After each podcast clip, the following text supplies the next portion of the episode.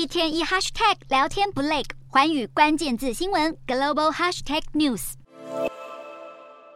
这一节的环宇大话题，我们要带您关心，是以短影音在全球爆红的 TikTok，如今是夹带着十亿的庞大用户投入了音乐产业当中。之所以这一次决定踏入音乐领域，是因为音乐的产业结构已经在如今出现了重大的改变。音乐市场的营收当中有百分之六十七都是来自于串流市场。回顾过去，其实，在音乐的产业当中，主要还是由三大的国际音乐集团所控制的，包括了环球、索尼还有华纳，大家耳熟能详的。而随着串流市场成趋势，国际研究机构 Luminate 就分析数据指出，现在平均每天十万首的新歌发行当中，只有百分之四。是来自三大音乐集团的，而高达九万首的新歌都是来自独立唱片公司，以及有更多其实是来自于素人或者是这一些网红音乐创作者，例如他们从 TikTok 上面爆红的大量抖音歌曲。而根据了 TikTok 官方的说法，二零二二年的美国百大热门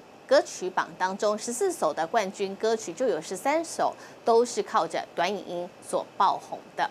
这样的趋势之下，我们来看到 TikTok 决定要自己来踏入音乐的产业当中了。在今年的七月份正式推出的这个音乐串流平台 TikTok Music，提供的是付费的订阅服务，并且陆续的在几个市场，包括了巴西跟印尼来上线，也在新加坡、澳洲等展开了测试。透过 TikTok 可以让用户在音乐平台上面找到最常听到的抖音音乐，甚至是完整版的。TikTok 热度增加，也颠覆了过往音乐产业的规则了，降低创作者他们不用再如此的依赖国际三大唱片公司了，而在音乐授权的价格谈判，又或者是版权的费用上面，也更具有弹性。